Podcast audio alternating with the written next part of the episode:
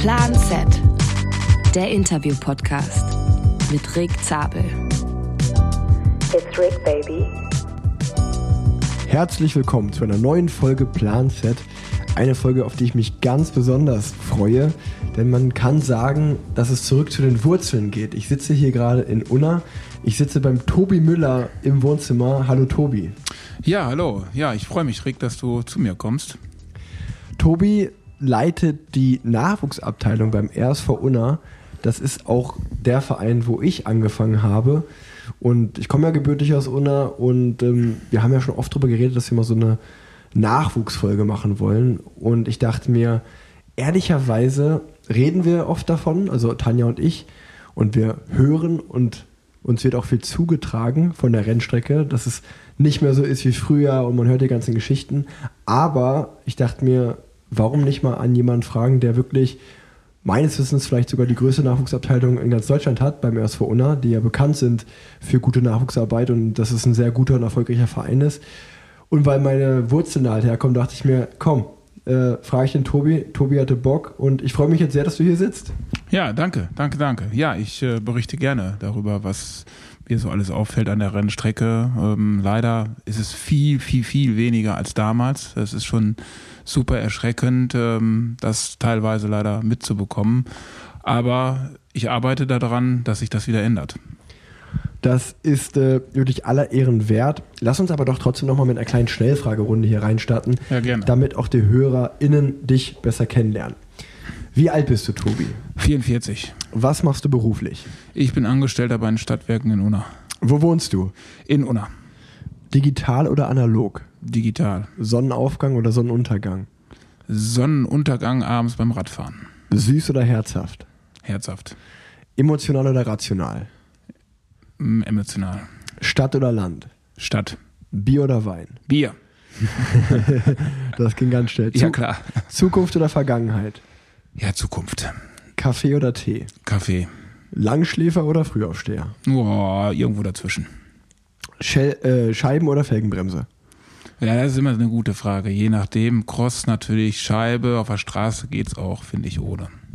Tubeless oder mit Schlauch? Tubeless.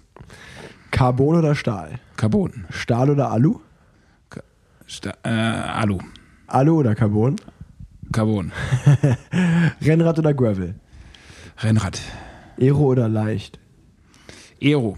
Indoor oder Outdoor? Boah, ja, muss ich gestehen, mittlerweile mache ich es auch sehr gerne Indoor. Früher habe ich es gehasst, aber dank Zwift äh, mega gerne ähm, auch Indoor, ja. Ich, ich wollte gerade sagen, ich sehe dich ganz oft, äh, bei, da beziehungsweise sehe ich deine WhatsApp-Story oft. Und äh, ich meine, gut, du bist auch ein großer Kerl, bringt ein bisschen Gewicht mit, aber ich bin immer erstaunt, was du da auch für Wattwerte drückst. Also, das ist Ja. nicht so schlecht. Ja, muss ich auch wirklich sagen. Ich bin selber erstaunt. Also ich habe ähnliche Werte wie damals, aber auch wirklich nur dank von Zwift und den ganzen Zwift-Rennen, äh, weil ich einfach irgendwelche Rennen fahre und dann wirklich da im Keller manchmal mich völlig verausgabe. Bahn oder Cross? Cross. Bikepacking oder Urlaub ohne Rad? Bikepacking reizt mich. Schönste Region zum Radfahren? War ich letztes Jahr, fand ich, Südtirol. Sehr, sehr schön. Welchen Drink trinkst du in einer Bar? Ja, leider immer Bier. Ganz klassisch Bier. Das war's auch schon mit der Schnellfragerunde. Die wird wie immer hier im Podcast von Breitling präsentiert. Und äh, ich hoffe, man konnte dich ein bisschen besser kennenlernen. Und jetzt können wir so richtig in die Folge starten, denn ich finde, du bist wirklich äh, ja, ein super Gast für so einen Radsport-Podcast, weil wir haben es am Anfang gesagt, wir kennen uns eigentlich schon ewig, weil als ich angefangen habe mit 11, 12, warst du schon aktiv am Rennen fahren. Damals Ja, war das noch ja. so KT-AB-Klasse, kann man sagen, würde ich sagen. Genau, also genau der Bereich bin ich gewesen und ähm, ja, mit deinem Vater, wenn Ja. er von der Tour de France wiedergekommen ist, dann halt diese Nachtourkriterien wöchentlich oder Ja. fast alle paar Tage konnte man in NRW ja solche Rennen fahren dann halt. Ne? Ja. Und ja, das ist richtig. Ich kann mich auch echt noch gut erinnern, äh, in dem Alter mal die ersten Meter mit dir alleine gefahren gewesen zu sein, als dein Vater war, bei der Tour de France war und ich holte dich dann ab und wir sind dann stimmt, das einfach, weiß ich auch noch. Ähm, meine Mit ich, Basti auch zusammen, ne? ja, genau. Irgendwo Langstelle runtergefahren und äh, ja, da kann ich mich noch gut dran erinnern. Ich, also äh, genau, und, und nicht nur, dass du selber früher Radrennen gefahren bist, du fährst auch heute immer noch Rennen. Richtig. Du gibst auch, hast du gerade gesagt, du gibst es dir auch gerne nochmal auf Swift. Und vor allen Dingen hast du ja auch, ähm, wer sich vielleicht so ein bisschen äh, auskennt beim RSV Unna, ich glaube zu meiner Zeit äh, war vor allem mal Reinhold Böhm noch der, der das geleitet hat und Richtig. viele Talente da ja hervorgebracht hat, äh, der Verein. Und jetzt würde ich sagen, zumindest von außen, kannst du mich gerne berichtigen, hast du ja aber so ein bisschen das Zepter in die Hand genommen und leitest vor allen Dingen die Nachwuchsarbeit. Ja, richtig. Also das ist gekommen durch den Tod von Reinhold Böhm, 2016 meine ich war das.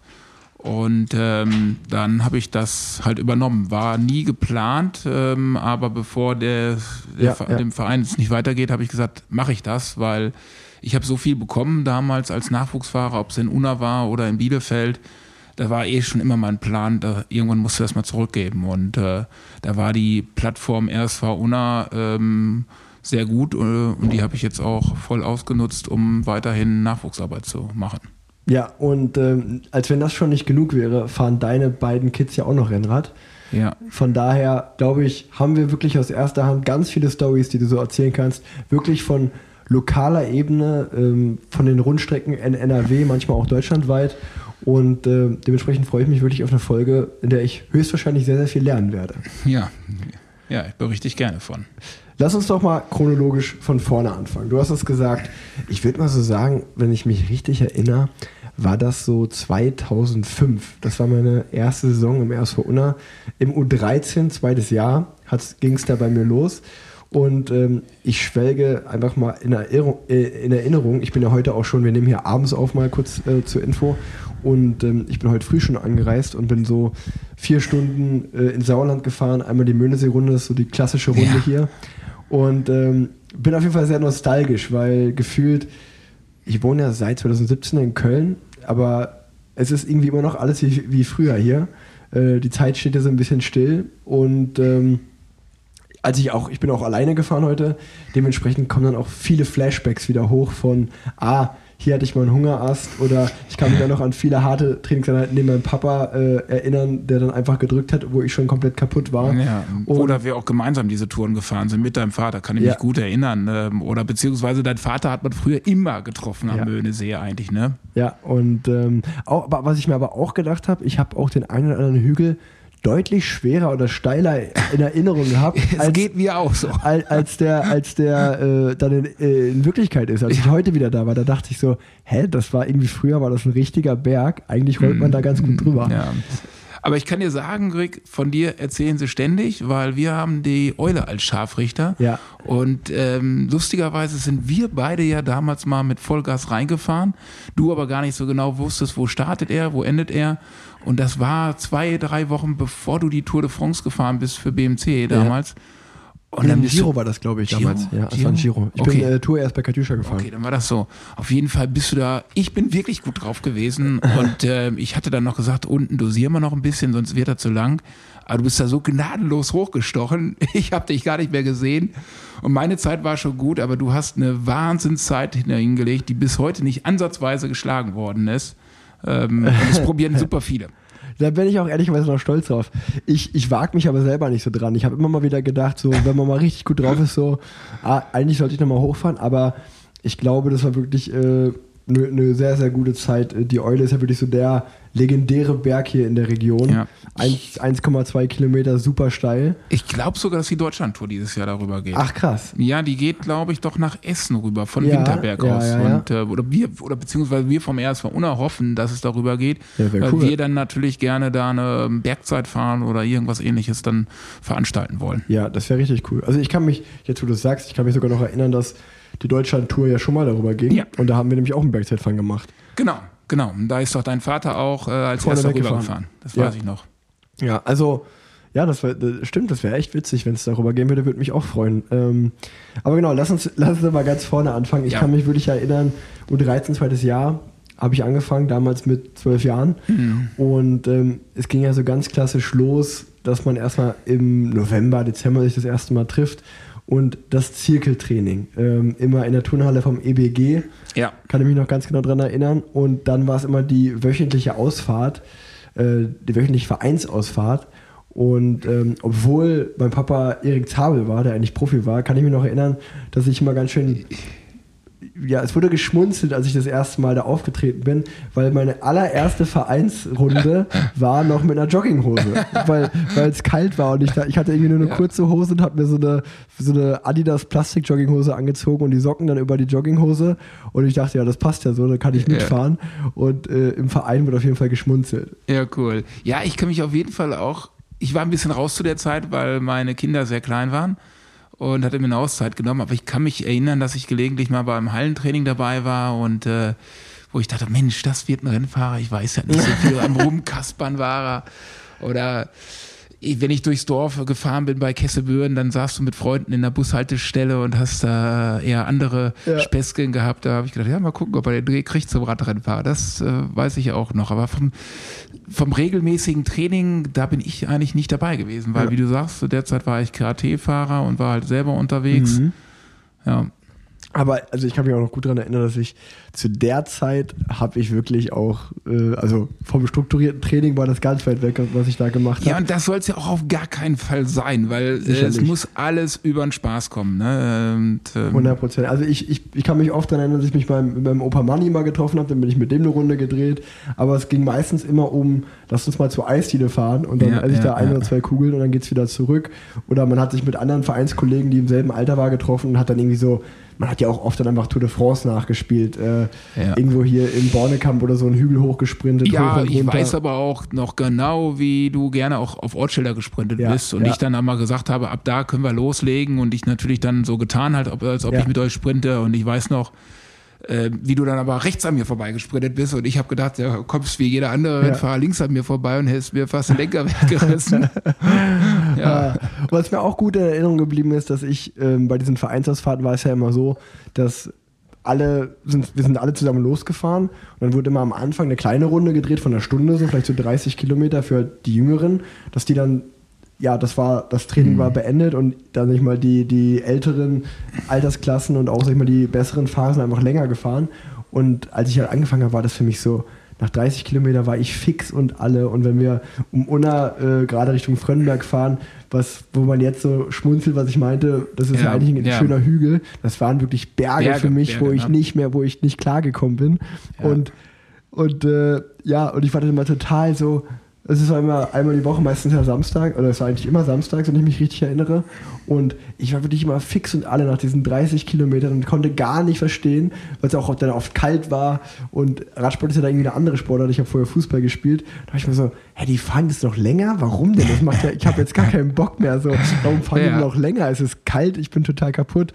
Ähm, also, ja, die Anfänge waren wirklich nicht einfach. Ja, und das ist ja auch für dich damals sicherlich eine schöne Zeit gewesen, zu sehen, dass es andere Rennfahrer, ältere gibt. Also es war damals schon ohne mich äh, im RSV eine gute Nachwuchsarbeit. Voll, Ähm, hundertprozentig. ähm, das, dann, das motiviert natürlich jeden einzelnen Fahrer, ähm, dran zu bleiben, als wenn du wie heute fast jeder für sich alleine fahren muss und äh, wenig lernt. ähm, ja. Ich kann mich auch noch daran erinnern, dass zum Beispiel, ich habe angefangen und da war es ja damals, war Kettler noch Sponsor beim, beim Verein. Ja. Und ähm, mein Papa wollte mir irgendein Rad aufbauen. Das kam für mich gar nicht in Frage, weil ich gesagt habe, hey, die fahren alle einen Kettler. Ich bin doch jetzt nicht irgendwie der Einzige, der ein anderes Rad hat. Ich will auch das Kettlerrad fahren. Und später wurde es dann ja Aluna oder Aluna. Ja. Und ähm, da kann ich mich noch gut daran erinnern, dass ich das wirklich, das kam für mich nicht in die Tüte, dass ich da irgendwie ein anderes, anderes, äh, einen anderen Rahmen habe als die Ja. anderen. Mhm. Ähm, ja, nee, das war, das war wirklich, äh, auch wenn mich heute, wenn ich irgendwie in Interviews oder wo auch immer gefragt werde, so warum ich dann zum Radsport gekommen bin, so naheliegend denkt ja immer jeder, nee, das war der Papa, der ihn da gesteuert hat. Das war ja bei mir gar nicht so, weil ich wirklich, ich habe vorher Fußball gespielt, war dann, äh, ich habe glaube ich so ein Dreivierteljahr Jahr gar nichts gemacht und ähm, ich bin ein bisschen dick geworden und meine Großeltern und Eltern waren so ein bisschen so, ja, willst du nicht vielleicht mal wieder in den Sportverein gehen, willst du nicht mal was machen? Ja. Und ähm, ich habe super gerne mal Radtouren mit meinen Großeltern gemacht und dementsprechend bin ich dann zum Verein gekommen und da wusste ja auch erst vor Unna viele, viele andere in meinem Alter, die da Rad fahren, äh, da, da bin ich hingegangen.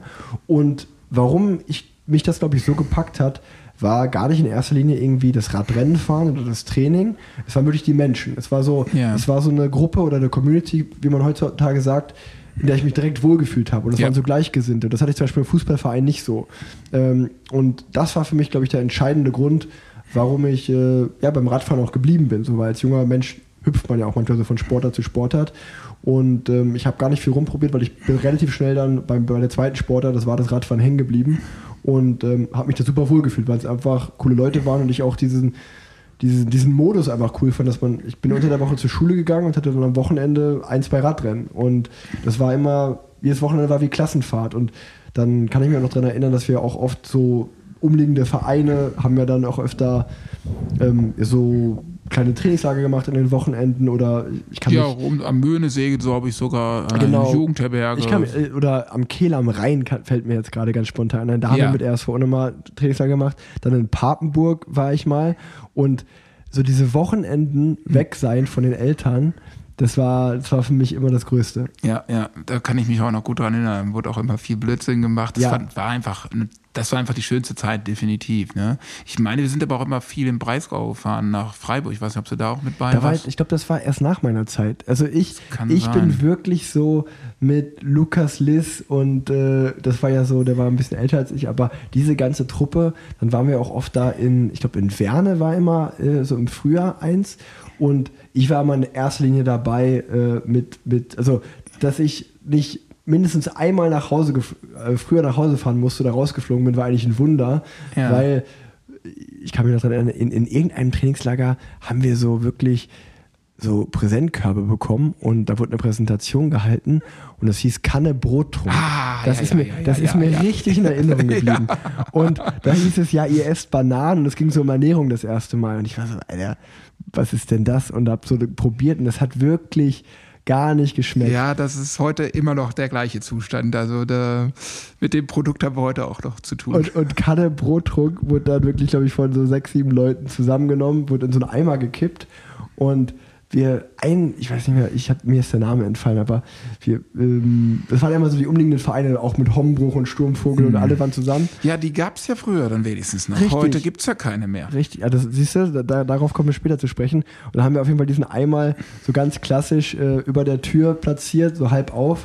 Und als der Trainer reinkam, ist der runtergefallen über ja, den Kopf. Das Und- meinte ich ja, dass du genug Quatsch gemacht hast. Das wird mir immer berichtet. Ich war nicht dabei, aber Ah, das war, das war aber das war wirklich eine, eine herrliche Zeit, muss ich sagen.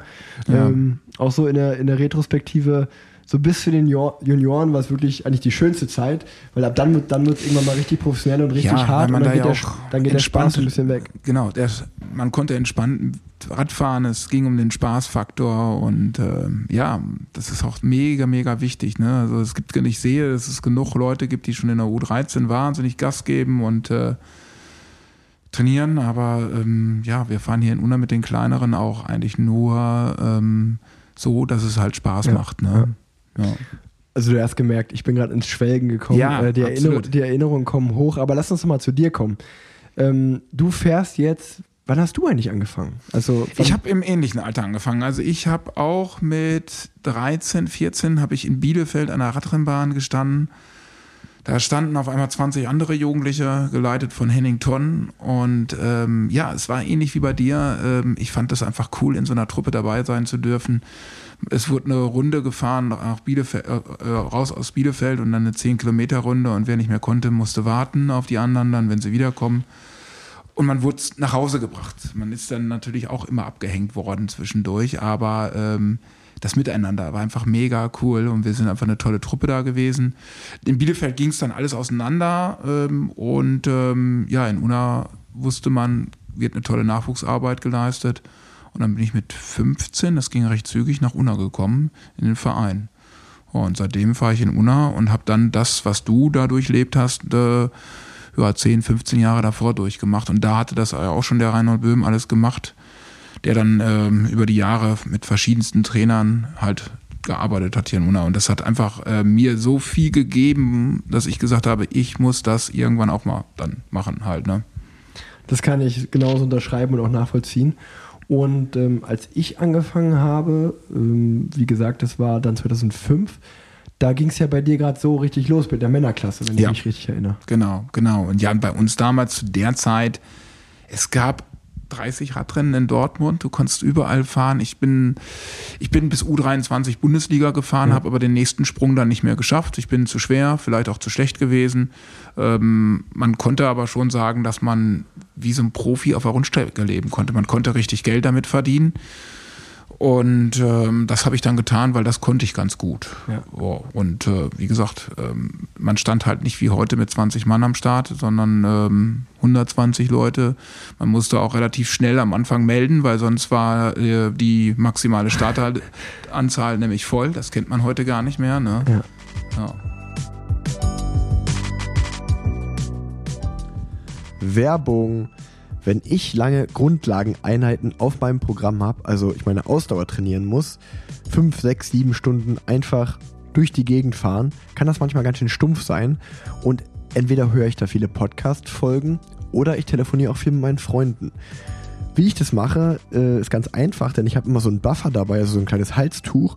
Das ziehe ich über meine Ohren und dann sind meine Kopfhörer plus das Mikrofon unter diesem Buffer und somit können meine Freunde mich gut verstehen und ich habe auch eine Top-Tonqualität. Was man aber vor allen Dingen dafür braucht, ist den richtigen Handytarif, dass man nie in Funklöcher gerät oder dass man genug Datenvolumen hat, um auch all diese Podcast-Folgen zu hören. Und den habe ich nämlich jetzt für euch, nämlich Frank. Frank, das ist der Handytarif, bei dem ihr nach Vertragsabschluss schneller online seid, als diese Podcast-Folge dauert.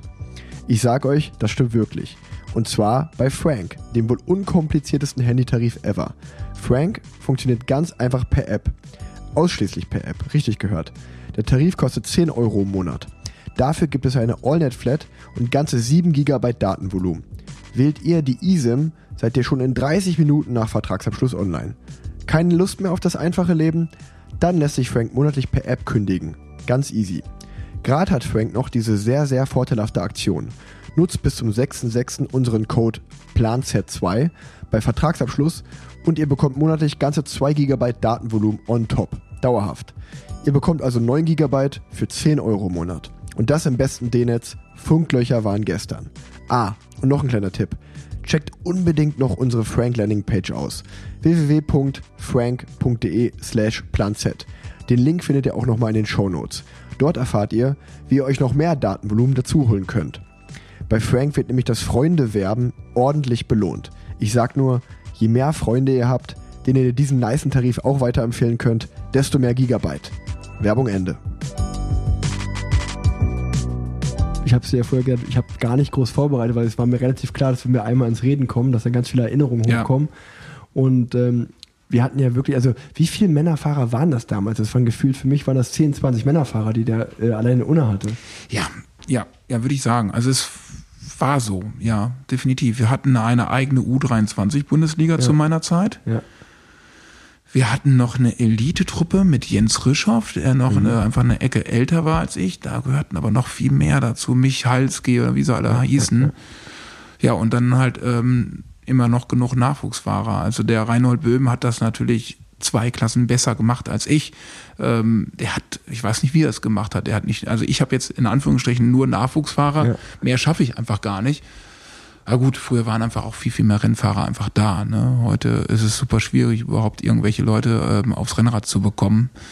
Ähm, sehe ich ja leider Ja, an der ja, Rennstrecke ja, halt. Ne? Können wir später auch nochmal drüber sprechen. Aber also ich kann mich auch wirklich daran erinnern, dass was du gerade sagst, kommt mir gerade immer so hoch, dass wirklich, äh, ich fand zum Beispiel das Team König Pilsener immer total cool damals. So, Ja. weil die hatten irgendwie so richtig coole weiß-rote Trikots. Und äh, was jetzt Rose ist, war ja früher noch Red Bull.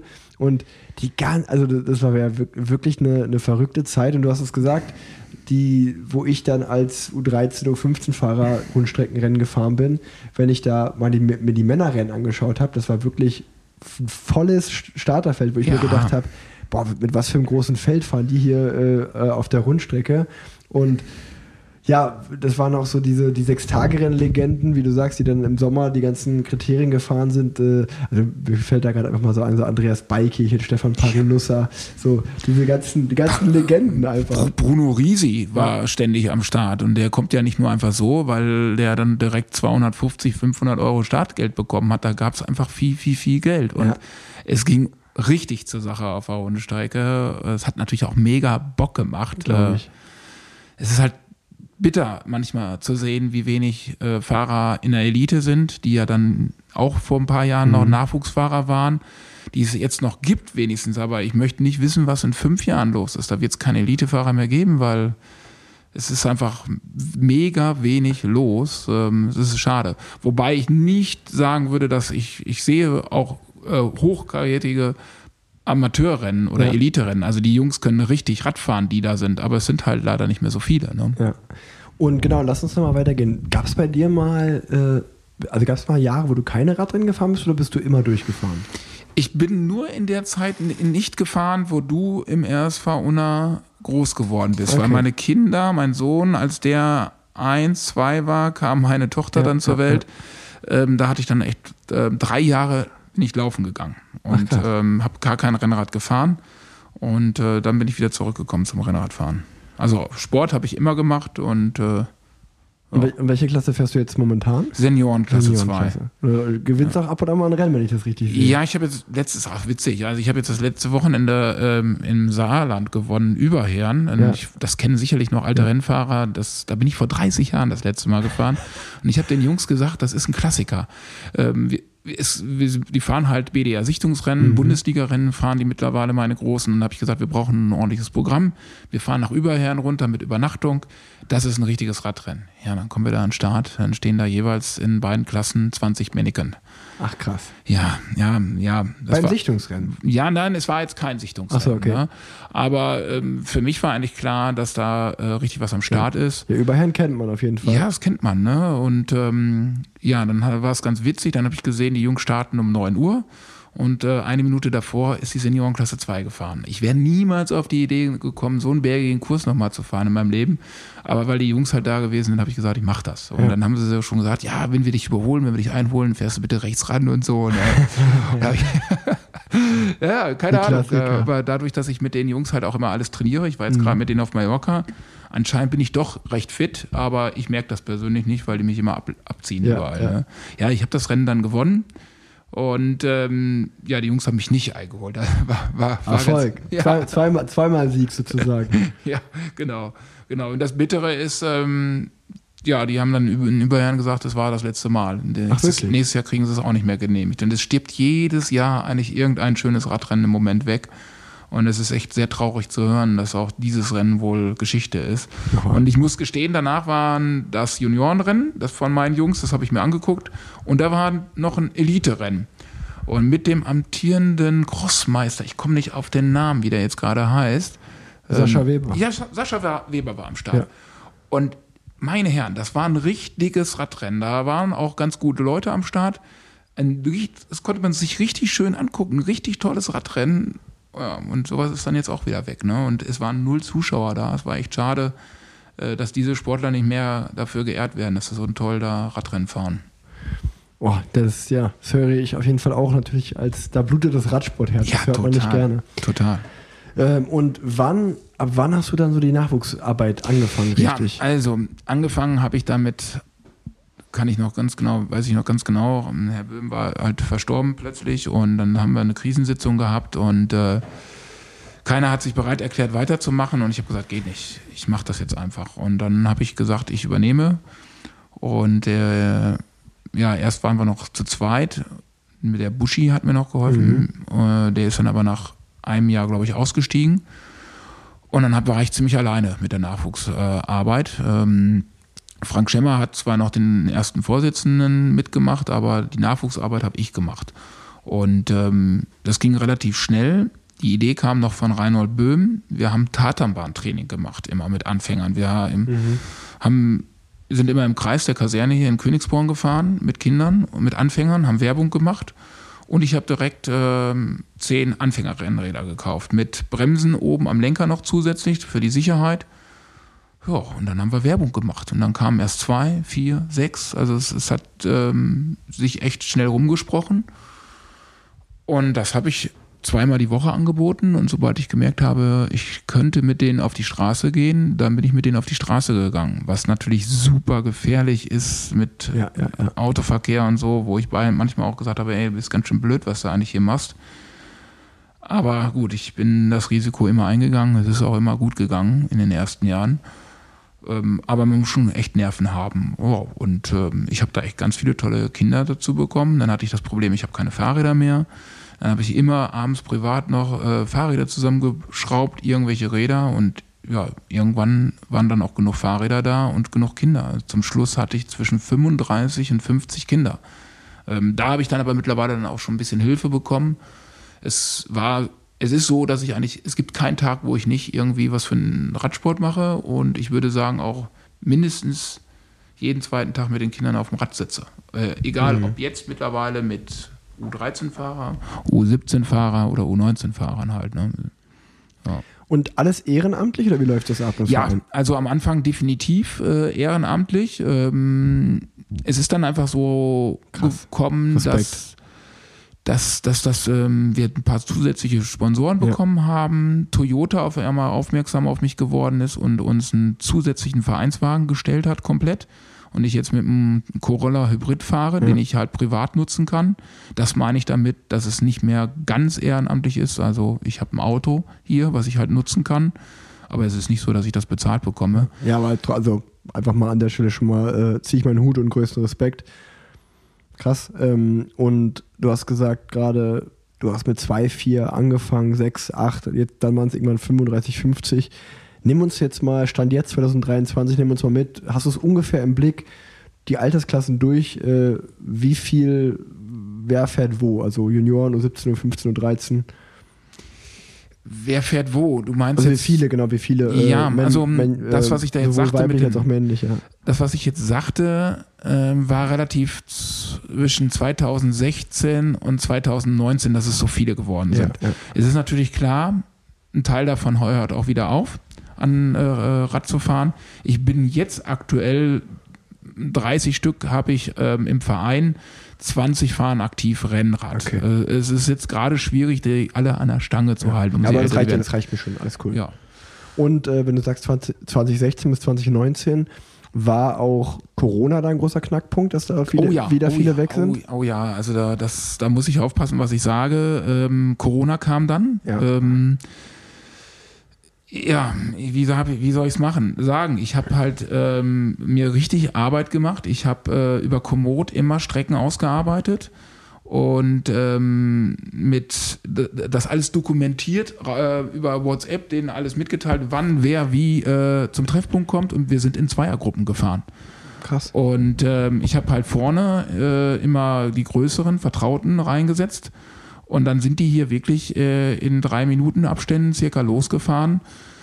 Und ich bin an letzter Stelle gefahren. Ähm, und wir sind dann aber viel Cross gefahren. Wir sind nicht auf die Straße gegangen und sind von hier aus über Seesäcke Radweg Richtung äh, Halde, Richtung die ganzen Halden, die wir hier Ja, haben, ja, ja. Lüden, Berghaben. Und ähm, das haben wir viel gemacht. Ja, und musste man schon ziemlich tricksen, dass man Training anbieten konnte. Aber, ja, aber trotzdem, dass du es überhaupt machst, ist ja schon echt. Äh, ja, ich habe mir auch leider blöde Sprüche anhören müssen, dass ich Outdoor-Sport anbiete mit so vielen. Es ist natürlich manchmal passiert, dass die Gruppen zusammengelaufen sind, einfach, ne, auf der Landstraße. Ja, aber Ähm, ich meine, es ist ja eine, eine komplett gute Intention dahinter. Also, Mhm. dass du das machst, ist ja nicht eher so. Äh, ja. Ja, war, war, am war, war sehr schwierig, das äh, durchzuziehen. Da, da, das, das meine ich nur, dass ich, wahrscheinlich hat man ja auch so, oder im, hab, ist mir auch so zu Ohren gekommen, dass dann auch die Corona-Zeit natürlich super schwierig war für viele. Mhm. Gerade wenn ich auch so mit U17ern, U19ern spreche, die, oder die damals in der Altersklasse waren, die sagen, ey, da gab es keine Radrennen. Ich habe, für was habe ich eigentlich auch trainiert? Ich so, das, das hat gar keinen Sinn gemacht, überhaupt Ja. Rad zu fahren, weil es gab ja auch keine Radrennen. Wo, wo man sich denkt, das ist schon brutal, wenn du genau da in dem Alter bist, wo dann die wichtigen Jahre kommen und dann fallen einfach alle Radrennen weg. ja, Das, ja. bringt, das gibt dir ja niemand mehr zurück, leider. Ja, genau. Aber die Gruppe, wir, wie gesagt, die hat sich gegenseitig motiviert. Das ist cool. ähm, mit diesen Zweier-Teams immer losgefahren und ähm, ja, dann sind wir halt mal auf äh, Strava-Comps gefahren, solche Sachen. Mhm. Ne? Und äh, ich bin eher wirklich deutlich gewachsen dadurch. Also es ist Mhm. so gewesen, dass dann auf einmal auch Familien kamen, dass sie Kinder haben, die keinen Sport mehr machen können, weil sie halt Hallensport vorher gemacht haben. Und äh, habe ich gesagt, kein Problem, ich habe ein Fahrrad im Keller für die Kinder. Es ist also auch so, wenn mich jemand anruft, ich habe sofort ein Fahrrad morgen da. Weil wenn, wenn die Bock haben, die Kinder auf Rad fahren, dann kann das nächste Woche schon wieder Fußball sein. Man muss die halt sofort, man muss sofort reagieren können. Und dann mache ich mir auch die Mühe und fahre am nächsten Tag zu den Kindern privat nach Hause und fahre erstmal mit denen gemeinsam. Weil zu Corona-Zeit konnten wir nämlich auch nicht auf offizielle Plätze wie äh, ähm, Tatanbahn und so. Ne? Das, das musste ich alles im Einzeltraining dann aufbauen. Also das war eine Zeit, wo ich mega, mega viel gemacht habe. Ähm, ja, es hat sich dann in, dem Sinne halt auch bezahlt gemacht. Erst danach hatte ich dann auch so eine hohe Anzahl äh, an Sportlern, definitiv. Ne? Aber das, äh, das ist ein super interessanter Punkt, denn ich glaube, korrigiere mich gerne, falls ich falsch liege, aber da ist ja dann der erste Unna oder vor allem auch in deiner Person, dass ein Verein Räder hat für Leute, die, also oder für den Nachwuchs, die da reinkommt. Das ist ja wirklich die Ausnahme, muss man sagen. Ja. Ich bin mir ziemlich sicher, dass in den meisten anderen Radsportvereinen da draußen ist es leider die Realität, dass ähm, ja, da keine Räder vorhanden sind, was dann, glaube ich, auch so mit der, äh, vielleicht neben dem Straßenverkehr, da hätten wir vielleicht später auch noch drüber sprechen können, ähm, ist also der Straßenverkehr und einfach das Radsport eine teure Sportart ist, wenn man sich ein Rad, Helm, Schuhe, Klamotten, was da alles rankommt, so muss man sich ja alles anschaffen. Und da ist ja der RSV Unna einer der wenigen Vereine, die überhaupt Material anbieten. Also auch zu meiner Zeit war das ja damals schon so, Ja. dass äh, man wirklich zu günstigsten Preisen äh, BioRacer äh, Radsachen, also wirklich Top-Qualität, sich äh, erwerben konnte. Ähm, und dass es aber auch immer gesagt wurde, okay, wenn da Familien dabei sind, für die es vielleicht schwierig finanziell ist, dann können wir das auch sicherlich irgendwie anders hinbekommen. Ähm, ich sehe äh, deine Nachwuchsfahrer alle mit einem Kaskohelm rumfahren. Richtig. Ähm, ihr habt eine Rad, äh, also ihr habt alle Räder. Ich glaube, ähm, da also von meiner Seite erstmal ein Riesen-Lob da und du kannst das kannst gerne über den Punkt gleich nochmal ein bisschen mehr eingehen, aber ihr seid aus meiner Sicht wirklich der einzige Verein, der die Nachwuchsfahrer äh, und Fahrerinnen so ausstattet.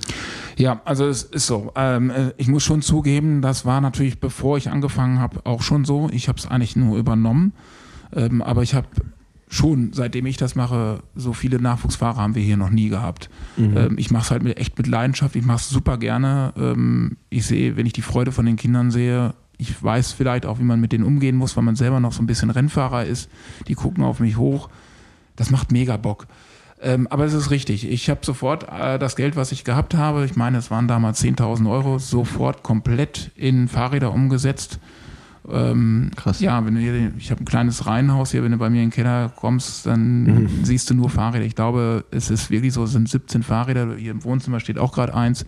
Das ist zwar jetzt mein eigenes, aber es vergeht auch kein Tag, wo ich hier an Fahrrädern schraube. Also äh, meine Frau, ähm, der muss ich auch ein großes Lob aussprechen, dass sie das alles so mit mir mitmacht. Nicht nur, dass ich eigentlich jeden Tag trainieren fahre mit den Kindern, aber ich schraube auch die ganze Zeit für die Kinder. Und wenn da draußen irgendeiner Bock hat, mich zu unterstützen, Ja. ähm, zu schrauben oder auch Training anzubieten. Ich brauche unbedingt Hilfe, weil ich nicht noch mehr kann. Und ich hätte eigentlich das Potenzial, noch viel mehr Kinder aufzunehmen. Es rufen Leute mich aus Düsseldorf an, aus Osnabrück oder aus Bielefeld und wollen halt hier Rad fahren. Aber da sage ich immer, ich kann nur Leute aus Unna nehmen und ähm, Oder um, Umgebung wahrscheinlich auch noch Umgebung. Umgebung. Und es ist auch so, dass mich Amateure anrufen. Ne? Ähm, also hier, äh, ja, Amateure, jeder Männer, also Ja. die Bock haben, auf einmal Rennrad zu fahren und wollen wissen, wie es funktioniert. Ja.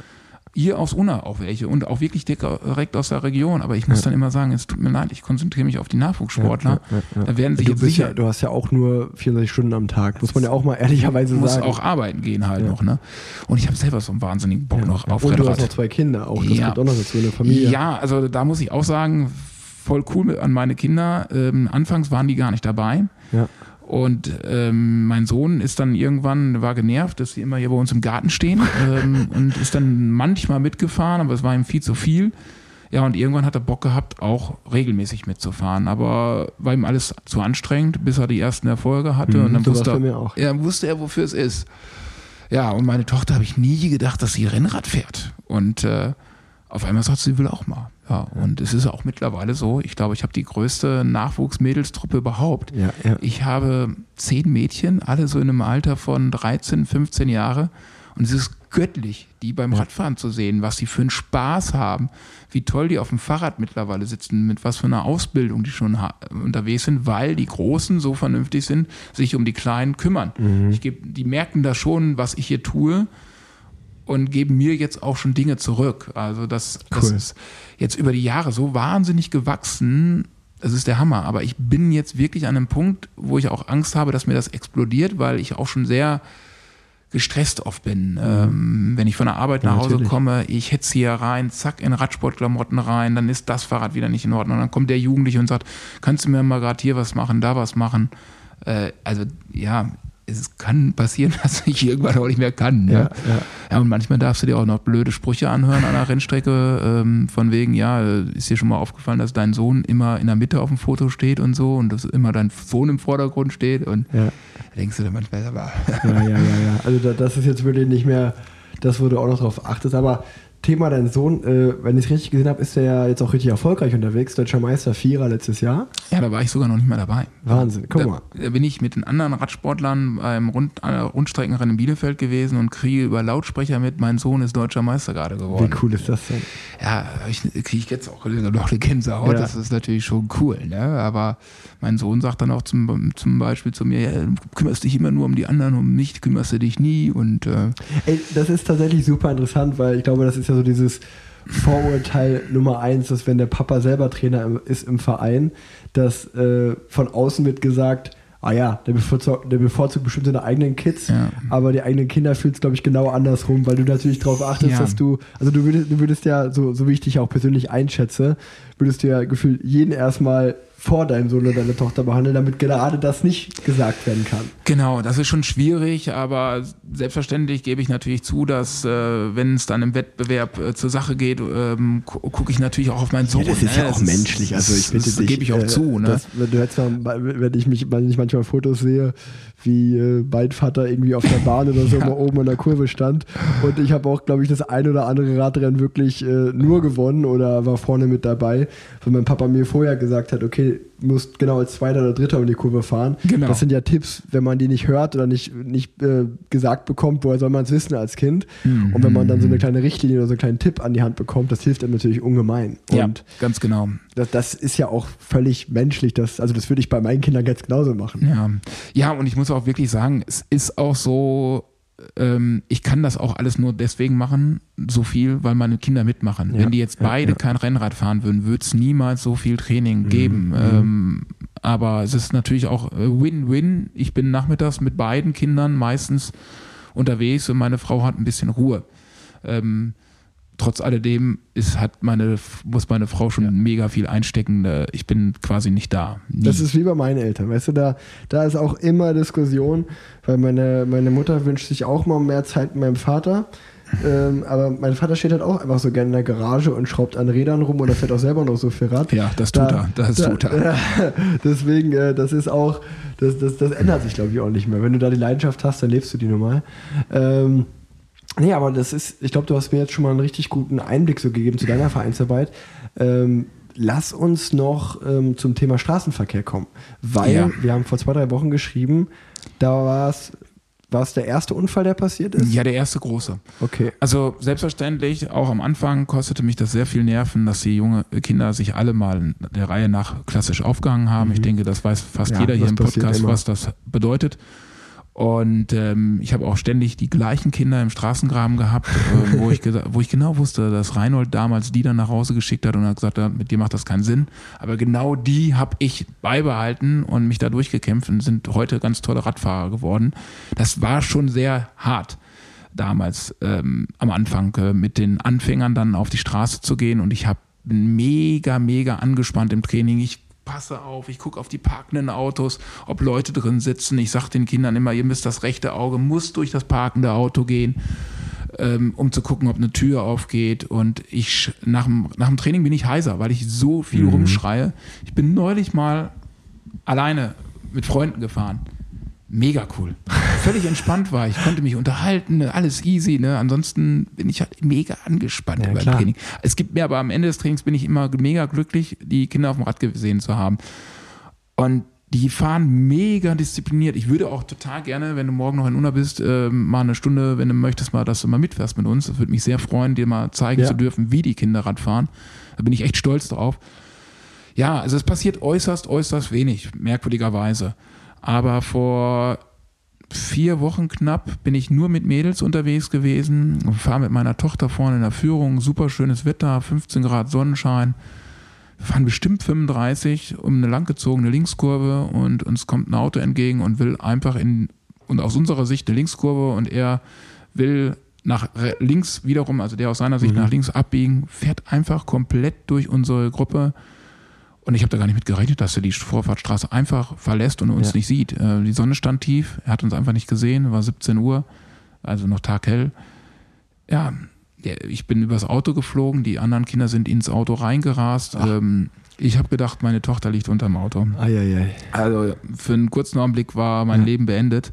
Aber wir sind alle heile geblieben einigermaßen. Wir sind toll, zwar alle im toll. Krankenhaus gewesen. Ähm, danach musste ich erstmal auch wieder klarkommen. Ähm, es geht dann doch schneller, als wie man glaubt. Ähm, ja, aber wenn das jetzt bis jetzt alles gewesen ist, bei den Tausenden von Trainings, die ich bestimmt schon mhm. gemacht habe, in den ganzen Jahren. Toi, toi, toi.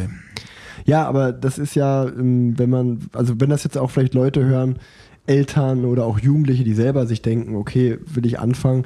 Ich glaube, das sind so die beiden Killer-Momente äh, Killer Nummer eins und zwei, würde ich sagen. Das Thema eins natürlich Straßenverkehr, dass auch Eltern bei dem, was draußen los ist, da muss man auch sagen, zum Glück ist Unna ja eher eine ländliche Region, es gibt den einen oder anderen Feldweg, aber ich kann natürlich auch verstehen, dass Eltern sagen, okay, hm, Straßenverkehr, wenn dann meine Kids 12, 13, selbst 15 oder Jugendliche älter alleine draußen Radfahren, hm, habe ich ein mulmiges Gefühl bei. Kann man, konnte ich früher nie verstehen, als meine hm. Eltern das zu mir gesagt haben, wenn man da selber mal Papa ist, äh, kann man das nachvollziehen.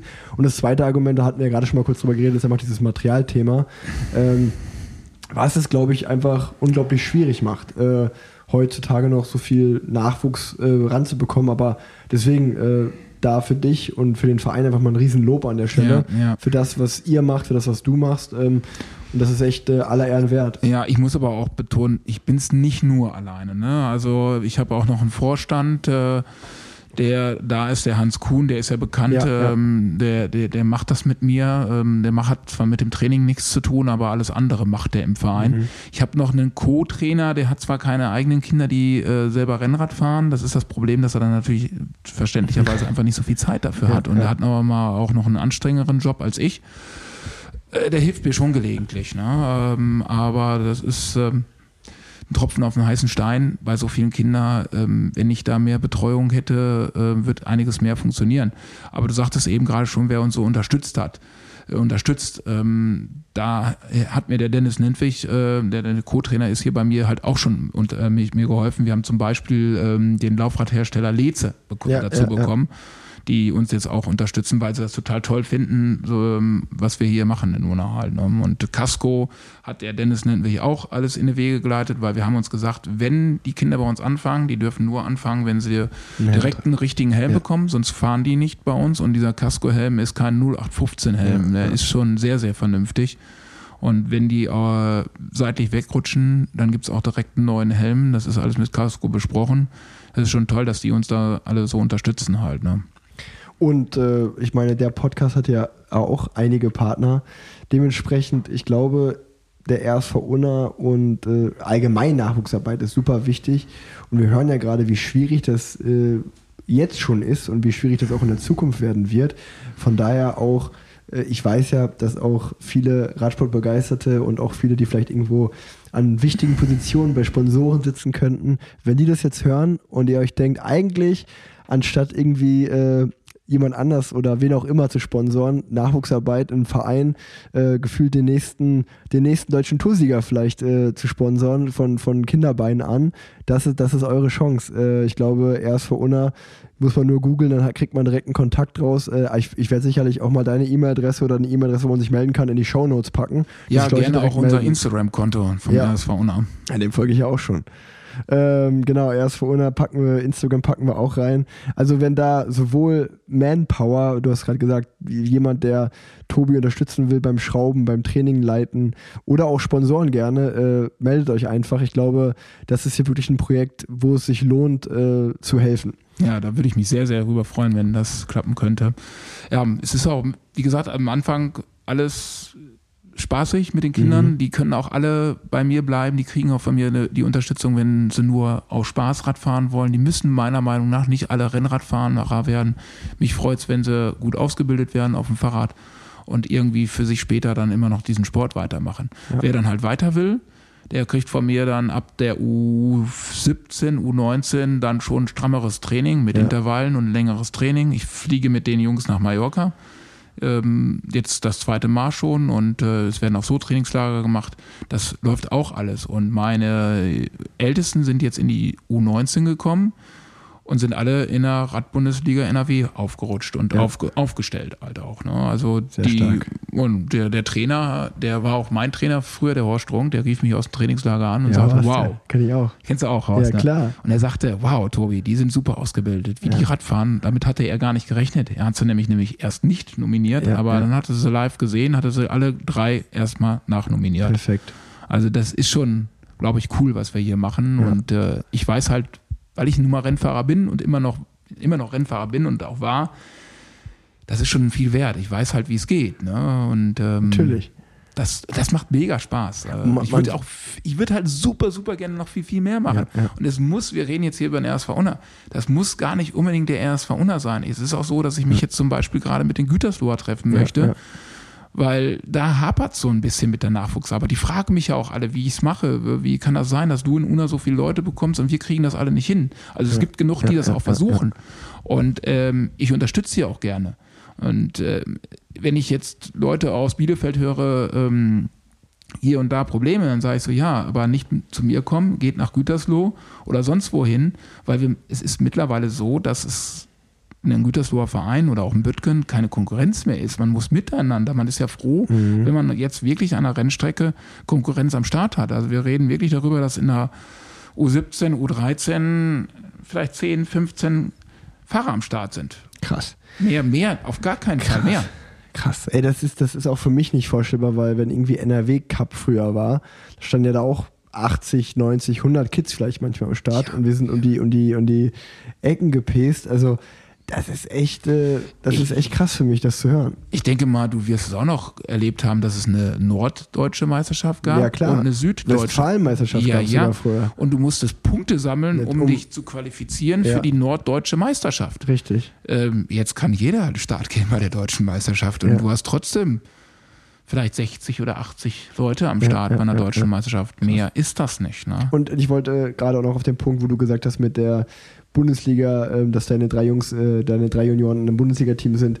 Ich weiß ja noch, was mir das früher gegeben hat, wenn du erst auf Vereinsebene gefahren bist. Ich weiß noch ganz genau, erste Mal Top 10 irgendwo. Ich weiß noch, wie mich das Jana Schemmer, wie die mich immer, äh, nee, Quatsch, äh, Simone, sorry, ich habe Quatsch, Jana Schemmer auch, die war auch im Verein, ich habe den Namen verwechselt. Simona Janke aus Ja. Wuppertal. Ja. Die hat mich immer abgezogen in der U13. Das hat mich verrückt Ja. gemacht. Und so ein kleiner Junge, es kann doch nicht sein, dass ich Ja. von den Mädchen abgezogen werde. Die hat immer alles gewonnen. Und ähm, ja, das, das war so verrückt. Und dann irgendwie das erste Mal Top Ten fahren. So, oh, guck mal, ich bin jetzt hier irgendwie rang. Ich weiß noch ganz genau, bist du bei Radnet draufgegangen, hast die Ergebnisse geguckt. Dann hast du auch, wie du gerade sagst, bist du bei Radnet drauf. Und dann wirklich so, wenn du Radrennen geschaut hast, und das muss man ja dazu sagen, ich war immer in der privilegierten Lage, dass, wenn ich nicht mit dem Verein gefahren bin, dass ich auch meine Mama oder mein Opa mich immer bringen konnte. Und da war wirklich so, ja, teilweise so, okay, fahren wir nach Wuppertal zum Rennen oder fahren wir nach Herford oder so, so Sachen halt. Dass hattest man die sich- Qual- du dass hattest man- die Qual du der hattest Wahl. die Qual der Wahl.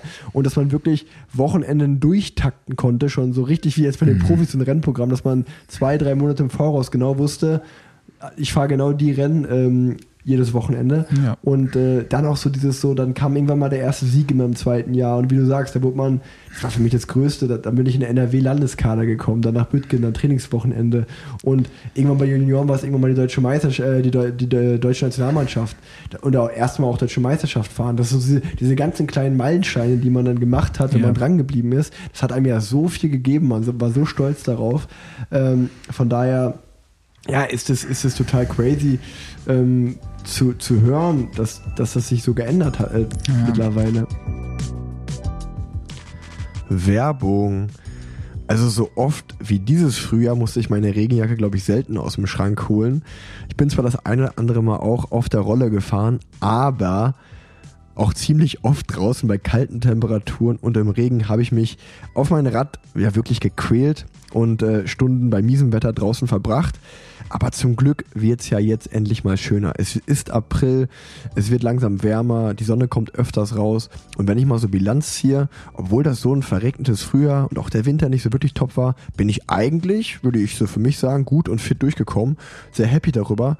Und ich würde mal behaupten, das liegt auch an meiner Morning-Routine, also an meiner AG1 Morning-Routine. Einfach einen Messlöffel AG1 Pulver und 250 Milliliter Wasser in den Shaker kurz äh, ja, schütteln und dann geht das runter und ich habe meinem Körper direkt einen Boost gegeben für den Tag. Denn die Alltagsherausforderungen als Familienpapa, aber eben auch als Profisportler sind nicht immer oft zu meistern. Da bleibt auch manchmal was auf der Strecke. Also ich kann mich auch nicht jeden Tag oder ich schaffe es einfach manchmal nicht, jeden Tag mich perfekt zu ernähren. Und genau da hilft mir AG1 aus der Patsche. Ähm, denn wenn ich das nehme, bin ich da sicher, dass mein Körper genau das bekommt, was er braucht. Ich nehme AG1 also, um Verantwortung für meine Gesundheit zu übernehmen. 75 Vitamine, Mineralstoffe, Botanicals, Bakterienkulturen und weitere Inhaltsstoffe aus echten Lebensmitteln, das ist AG1. Ganz entspannt nach Hause könnt ihr euch AG1 auch liefern lassen. Es gibt auch eine 90-Tage-Geld-Zurück-Garantie, komplett risikofrei zwei, zwei Monate lang testen.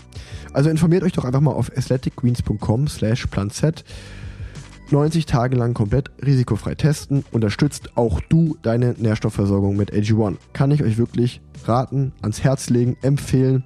Exklusiv für Planzeit-HörerInnen gibt es einen Jahresvorrat Vitamin D3 und K2 plus 5 praktische Travel Packs bei Abschluss einer Mitgliedschaft kostenlos dazu. Jetzt auf athleticgreens.com slash planz. Findet ihr wie immer in den Shownotes. Checkt das aus. Werbung Ende. Ja, die Frage ist halt, was ändert, was, wie kriegt man es hin, Ja, das dass ist es schon wieder ändert halt. Ne? Also es ist, ich habe den Eindruck, das Ehrenamt ist super schwierig geworden. Also Mhm. jeder ist irgendwie mit sich selbst beschäftigt. Oder die alte, ja, die älteren Herrschaften haben es, glaube ich, früher li viel Ja. lieber gemacht mit dem Ehrenamt. So ist mein Eindruck. Ja. Also mh, ich, ich, es ist schade. Ähm, Ja, du weißt es besser als ich. Also das ist, das wäre ja auch so meine Frage gewesen, weil wenn man dir jetzt zuhört, einmal noch vielleicht, bevor wir drüber reden, was man ändern kann oder woran es vielleicht liegt, gib uns doch mal jetzt äh, einen, einen Status Quo. Ich habe gerade gesagt, Dortmund, Hombruch, Sturmvogel, alles so Vereine, die für mich, äh, ich weiß auch hier Werne, äh, d- Dortmund Brakel gibt's Dortmund nicht mehr. Brakel, Gibt's nicht Witten, mehr. einfach so, das waren, also wir reden jetzt gerade einfach nur aus der Dortmunder äh, und der Unna-Region, das waren so, ja, das waren Vereine, die kannte man, äh, das waren äh, alles bekannte Vereine. Nimm uns mal mit, wie ist die Rennsituation, wie viele Radrennen gibt es ungefähr noch, ähm, wie viel sind es weniger als damals und bei Vereinen dasselbe? Ja, also ich kann jetzt zum Beispiel sagen, in Dortmund, hatte ich ja eben schon mal angedeutet, circa 30 Radrennen hat es gegeben. Das werden viele noch wissen. Ja. Es, es gibt, sage und schreibe, ein einziges noch in Dortmund-Hombruch. Ja. Da kann man froh sein, wenn sie es dieses Jahr wieder ausgestattet kriegen, äh, ausstatten, also veranstalten. Dann habe ich gehört, die Niere gibt's, äh, ist natürlich dieses Jahr noch, aber wenn wir Pech haben, ist es auch das letzte Mal. Boah. Ja, weil es da wiederum keine Leute mehr gibt, die die Rennen, also diese Kommissäre, die da stehen, Ja, ja, die ja. gehen in Rente. Und es gibt keine dir das neuen, die das machen. Es gibt einfach keine Leute mehr, die da Lust zu haben vielleicht, Ja. wie auch immer. Die fragen mich jetzt, ob ich nicht äh, Eltern bei mir im Verein finden kann, die da eine Ausbildung zu machen. Oh, krass. Ja. Ja, und also Niere, nur mal kurz zur Erklärung, das ist auch hier in der Dortmunder Region so die Sommerbahnmeisterschaft. Immer Dienstagabend gewesen, wenn ich mich richtig erinnere. Ja, das war damals so. Jetzt ist das immer Donnerstagabend, alles Ah, auf okay. einen Abend, alle Rennklassen äh, Ja. zusammen, weil es einfach auch Ja, nicht mehr stimmt, so genau. viel Ich gibt. wollte gerade sagen, früher war ja Nachwuchs dienstags und ältere Allesklassen donnerstags, Ja, ne? genau. Ey, Das krass. ist alles auf einen Tag und ähm, alles auf einen Tag und U13 bis einschließlich U17 fahren gemeinsam, damit die da wenigstens ey. irgendwie ähm, auch wiederum 15 Leute in allen Altersklassen zusammenkriegen. ist ja Wahnsinn. Und ich stehe da eigentlich mit mehr als Fauna und noch zwei oder drei Konkurrenten. ja. Das ist natürlich auch total bitter für die anderen Kinder. Natürlich. Das ist nicht schön. Wir sehen dann halt auch zu, dass wir nicht als Team irgendwie fahren oder wie auch immer. Es war mal eine Zeit lang so, dass die Bielefelder einige Leute äh, Ja, ja. mit vorbeigekommen sind, aber es ist natürlich auch immer ein Riesenritt für die 100 Kilometer unter der Woche. Ähm, ja, und dann fahren mittlerweile, dürfen die U19er mit den Amateuren fahren. Ähm, ja, und dann hast du da, da geht's noch, da stehen so 30, 40 Leute am Start, das ist schon okay. Ja. Ja, aber das stirbt aus. Und, Also du äh, sagst, Vereine sterben weg, ja, die ja, Rennfahrer äh, und Rennfahrerinnen sterben natürlich dadurch auch weg. Äh, Leute, die das Ehrenamt machen, Kommissäre, also einfach alle Positionen, die dafür nötig sind und dadurch dann im Endeffekt auch die Rennen fallen Ja, weg. Und fallen weg. du sagst, die Prognose in den nächsten Jahren, wenn es so weitergeht, ist eher schwierig. Ganz schwierig, ganz schwierig. Ich habe gestern noch mit der Susanne Wienand gesprochen. Die äh, ist eine junge Frau, die sich echt die motiviert ist und was machen möchte. Ne? Das hört man Ja. immer wieder aus über ihr raus. Die genau solche Leute braucht man. Davon gibt es aber jetzt nur eine zum Beispiel. Ne? Ich muss auch da mal ganz sehr, sehr lobend den Lennart Klein erwähnen, Ja. der ähm, mich auch immer wieder antextet oder sagt, ey, wir müssen da was machen. Schon mal, wir zwei sind doch auch so groß geworden. Das stirbt weg, dem blutet auch immer das Herz. Mhm. Und da war es ja auch so, die haben ja jetzt in Köln letztes Jahr zum ersten Mal das Radrennen veranstaltet. ja, da konnten wir leider nicht kommen. Ja, Ja, ja. Und ähm, aber da war zum Beispiel, wenn man da mal so in, den, in der Interna drin ist, das ist ja noch ein weiterer Punkt, was, wie schwierig es Vereinen gemacht wird, ein Radrennen zu veranstalten. ja. Das ist ja das nächste Problem. Ja. Die Bürokratie in Deutschland und auch die Kosten, die damit hinkommen. Also früher, es wurde mir gesagt, gerne, ich glaube aber, dass, es, dass ich es richtig wiedergebe. Früher war es zum Beispiel so, dass die Kölner Vereine, diese Straßenschilder zum Beispiel, wenn man sagt, okay, hier ist abgesperrt von so und so, ähm, hier nicht parken lassen, die Parkplätze, diese ganzen Schilder zum Beispiel.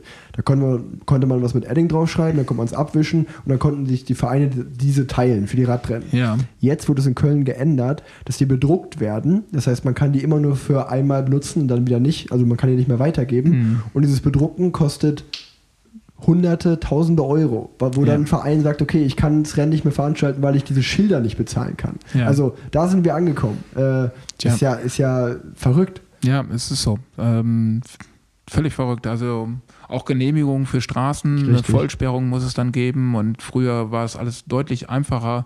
Das ist wohl auch ein Grund, wieso es in Überherren das Rennen nicht mehr gibt, Mhm. weil ähm, Straßengenehmigungen da Ja. nicht mehr so leicht zu bekommen sind. Also kann man in der Zukunft wahrscheinlich nur noch bei Ikea auf dem Parkplatz ein Rennen veranstalten Ja, am Sonntag. ja, wenn, also- wenn, wenn der, wenn der Ikea-Chef, der jeweilige Ikea-Chef Radsport-Fan ist. So ungefähr. Ne? Also ich befürchte, dass ähm, die, die Zukunft der Kinder so aussieht, dass es keine, keine Rundstrecken, ja, Rundstrecken vielleicht noch, aber eine richtige Straßenrennen Keine wie. Überherren oder den Ritterpreis in Dortmund oder Ja, das ja, große Rennen Dortmund-Brakel am Ja. Flughafen entlang äh, nach Schwerte rüber. Mhm.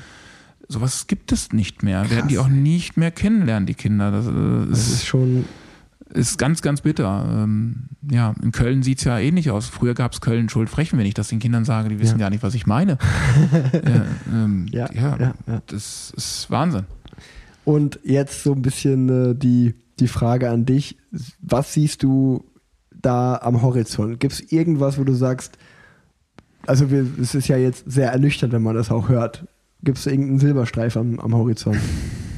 Oder eher nicht? Ja, ich sehe ein paar Vereine. Ähm, in Waldrop tut sich was. Äh, wie gesagt, man spricht viel miteinander Ja. ähm, und versucht sich gegenseitig zu helfen. Die Büttgener machen ganz viel tolle Arbeit. Eigentlich schon. Ähm, es sind aber halt eine Handvoll Vereine nur und es werden nicht alle erreicht. Leider gehen die Lizenzanträge, habe ich gehört, Mhm. noch mal weiter nach unten hier in NRW. Also es sieht düster aus. Also Also du sagst, Ich Vereine zusammenschließen, beziehungsweise nicht Miteinander. Nicht, genau, nicht zusammenschließen, aber das wollte ich sagen, miteinander, dass Vereine sich gegenseitig unterstützen mit Maßnahmen. Ähm, und ähm, siehst du, siehst du irgendwie vielleicht äh, den BDR? Kann, was kann der denn machen? Ich meine, das ist ja, der- das ist ja der Bund Deutscher Radfahrer. Ja. das ist ja der, der Chef von ganz oben. ja, also Dem ähm, müsste ja vor allen Dingen daran gelegen sein, das zu ändern. ich mir das Einzige, was ich manchmal höre, dass ich tolle Arbeit mache und die klopfen mir auf die Schulter, wenn sie mich mal irgendwo sehen. Ja. Aber das war es dann auch schon. Ähm, wirklich Unterstützung kommt da nicht. Ne? Ja. Also ich kriege dann nur so kluge, kluge Sprüche, ich soll meine Kinder auf die Bahn bringen. Ähm, von NRW und auch von BDR. Ja. Ja, das mache ich sogar. Ich fahre mit den Kindern jetzt über den Winter, fahre ich nach Büttgen. Und das ist eine Stunde, mal ganz entspannt. Ja, Stunde. Ein Weg, ein Weg. Wer, wer, Im Ruhrgebiet äh, Ja, brauchen wir ja früher alle- früher war es eine Stunde. Also das machen wir mittlerweile auch. Ich besorge den Bahnrädern. Das habe ich die ersten Jahre nicht getan, weil ich das nicht hintereinander bekommen klar. habe. Ist ja ein Ähm, Riesenaufwand auch. Das ist ein einfach. Riesenaufwand, aber ähm, ich habe halt auch einige Kadersportler und damit die halt auch im Kader bleiben, müssen die halt auch auf die Bahn. Ja. Ähm, ja, also eigentlich wird er von mir immer noch mehr gefordert. Ähm, Wahnsinn.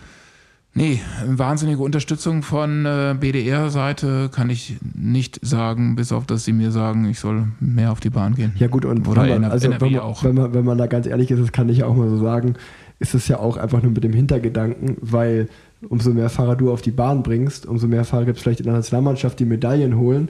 Und das ist wieder wichtig für den BDR, um dann beim DOSB die, die Kohle abzukassieren. Also das ist der einzige Grund, warum die zu dir sagen, bring mal Fahrer auf die Bahn. Ja. Und mal ehrlicherweise menschlich gesagt, äh, oder von, aus Fahrersicht, ich habe ja genau diese Entscheidung als Juniorenfahrer zum Beispiel getroffen, als ich aus den Junioren rausgegangen bin war damals Bahnkader oder Straßenkader, wo ich gesagt habe, so, ich bin bis hier in Bahn gefahren, jetzt Mhm. fahre ich zwei Jahre für Rabobank, weil ich will Straßenprofi werden. Ich will ja in dem Ja. Sinne, es war meine Entscheidung, dass ich auf der Straße fahren wollte, weil ich Profi werden will, Die war weil auch ich auch Geld die verdienen will und ich wollte nicht auf der Bahn bleiben, weil da kannst du vielleicht auch fünfmal Weltmeister und Europameister werden. Ich will da niemandem zu nahe treten. Das ist super erfolgreich und das ist auch sehr, sehr schön. Aber es war nicht das, was ich machen wollte. Ich wollte Straßenprofi werden, weil das für mich einfach lukrativer war. Und ja, also da, da muss ich ein bisschen schmunzeln natürlich, wenn, wenn man dann dir einfach nur sagt, bring die mal auf die Bahn, weil das Ja. ist aus meiner Sicht sowohl für die Fahrer und Fahrerinnen nicht die richtige Entscheidung, weil man eher Straße fahren sollte ähm, oder Cross oder was auch immer, Ja. ähm, weil die Bahn stirbt ja auch aus, wenn das so weitergeht. Ja. Und, ähm, und äh, das sagen sie dir nur, weil sie das aus ja, eigenem, Das- eigenem Nutzen sagen. Äh, Habe ich dir jetzt nicht vorher gesagt, wir haben uns vorher nicht abgesprochen. Nee. So wird es wohl sein. Habe ich jetzt nicht gesagt, ja. Nee, also ich will Ähm, dich da auch gar nicht irgendwie in eine falsche Lage Ja, bringen. Das ist also- komplett meine, meine, Ja, meine Meinung und das, was ich genau, sage. Das habe ich nicht Äh, gesagt. Ich wollte gerade sagen, äh, das, das will ich nur mal nur hab- kurz sagen, aber da, ich glaube, die Leute vom BDR, die den Podcast hören, die wissen ja, dass ich das öfter mal, dass ich öfter mal da schieße. Ja. Ja. ähm, meine Kinder zum Beispiel fahren mega, mega gerne Cross und ähm, ich habe mega, mega Aufwand gehabt, die mal auf die Bahn zu bekommen und die Hälfte will auch nicht. Ähm, ja, und wir fahren im Winter einfach leidenschaftlich gerne Cross, Ja, weil es ist auch für mich viel, viel einfacher ähm, als auf der Straße bei Nässe, Glätte, Herbst mit den Blättern und so. Ne? Ja. Und, ja, und schau dir doch mal ehrlicherweise den Radsport heutzutage an. Da ist ein Wout von Arten, Van der Poel und Pitcock. Was machen die denn im Winter? Ja. Die fahren alle Cross. Ja. Also wenn ich jetzt jugendlicher Fahrer wäre, würde ich auch sagen, warte mal, voll geil, was die machen. Die fahren Cross Mhm. und dann fahren die Straße auch noch gut. Also das wird, das, das wird, da hätte ich auch Lust drauf. Ja. Und wenn du dann noch, also aus, gerade aus Uneraner Sicht, wenn du dann einfach auf dein Crossrad oder dein Gravelrad, was auch immer, äh, steigen kannst und fährst hier direkt in die umliegenden Wälder und Feldwege, ist gut. Wenn du aber erstmal eineinhalb Stunden irgendwo hinfahren musst und dann im Kreis zu fahren und dann wieder eineinhalb Stunden zurückzufahren, So sieht's ist aus. der halbe Tag im Arsch. Ganz genau. Und ähm, ich habe dann ja auch noch andere Sportler hier in Unna, die ich nicht trainiere in der Zeit, weil Ja. nicht alle mitkommen können halt. Ne? Ja, also ja. ähm, ja, ich sportlich gesehen, es sind jetzt ein paar Jungs auf der Bahn. Ich sehe wahnsinnige Fortschritte bei den Sportlern. Das ist nicht verkehrt, aber der Aufwand ist halt mega. Ne? Also da Richtig. zum Beispiel, wenn ich da zum Beispiel zwei Erwachsene hätte, die die immer die hinbringen können. hinbringen zurück, könnten, die, die wirklich mehr wollen, talentiert sind und auch wirklich ähm, irgendwo hin wollen. Ja, ja. Die müssen da ja auch hingebracht werden. Richtig. Unter anderem mein Sohn will da hingebracht werden. Ja, aber ähm, ich kann ihn nicht hinbringen, weil ich äh, mit den anderen hier trainieren fahre. Solche Situationen gibt es auch. Und, und versteht mich nicht falsch, ich hatte auch das Glück, dass ich da zum NRW-Training immer, das war glaube ich auch dienstags abends im Winter immer, dass, Ja. da, dass ich da hingebracht wurde und mir hat Bahnfahren auch immer super viel Spaß gemacht und das ist auch eine super Schule. Aber in den heutigen Zeiten kann ich total verstehen, dass man sagt, ey, der Aufwand, Aufwand und Ertrag ist einfach nicht im Verhältnis bei sowas. Ähm, naja, Tobi, lass uns aber nicht irgendwie weiter äh, so negative Stimmung äh, Ja. abdriften, beziehungsweise die kommt ja von meiner Seite, aber trotzdem. Ähm, mir hat es bis hierhin, warte, ich schau mal ganz kurz, wie lange wir schon aufnehmen. Mir hat es bis hierhin schon super viel Spaß gemacht. Wir haben schon eine Stunde gequatscht, Tobi. Oh. Ähm, nee, alles gut. Ähm, von meiner Seite gibt es noch irgendwelche Themen, wo du drüber reden willst? Weil ich, für mich war es schon super lehrreich. Und wenn ich wirklich eine große Bitte habe an die Leute, die das hier hören, ist es wirklich, ich bekomme es ja mit, äh, wenn ich deinen WhatsApp-Status sehe oder auch bei beim RSV Unna so sehe, was passiert. Du hast es gerade mal angesprochen mit dem, mit dem Trainingslager Mallorca. Richtig professionell mit Drohne seid ihr da sogar rumgeflogen. Ja, ich habe gesehen, du hast auch gerade Drohnenaufnahmen gemacht an der Ja. gleichen Stelle. Ähm, ich habe echt ein paar coole Jungs dabei. Den Enkel von Reinhold Böhm zum Beispiel, den Max, der ähm, nimmt im Training eine Drohne hinten in der Trikottasche mit. Der andere Junge nimmt die Fernbedienung mit und der, der dritte Junge nimmt die Verpflegung für die anderen drei oder zwei Jungs mit. Also sie helfen sich gegenseitig. Und dann wusste ich davon gar nichts. Dann packen die auf einmal eine Drohne dann da aus und Geil. machen solche Aufnahmen. das feiere ich aber. Und der fliegt mit mir bei dieser 360-Grad-Kurve, Ja. fliegt die Drohne mit unter der Unterführung mit durch. Und Ja. der steht einen Kilometer weiter irgendwo, Oben. guckt auf sein kleines Handy und hat die so gut im Griff. Und die machen zum Beispiel auch den Instagram-Account Ja, von uns. Das mache ich gut. alles gar nicht, weil das gar nicht so mein Ding ist. Ja. Ja, das machen meine Jugendlichen. Also ähm, ich habe da auch wirklich Glück, dass ich so tolle Kinder habe. Ähm, die zum Beispiel sind die fast auch alle auf einer Schule. Ja. Ähm, die sind auch auf der Schule, fahren die auf, einer, auf, auf einmal von der Schule aus zu einer deutschen Mountainbike-Meisterschaft und holen da direkt eine Medaille, weil das einfach so ein tolles Team ist. Ne? Und auch da wächst das. Ähm, dadurch kam das auch, dass noch mehr Kinder von, den, von der Schule kommen Mhm. und hier mich, mir fast die Bude einrennen. Äh, rennen. Also es gibt ja auch Kinder, wo ich sage, tut mir leid, ruft mal morgen nochmal an. Dann rufen sie halt nicht mehr an.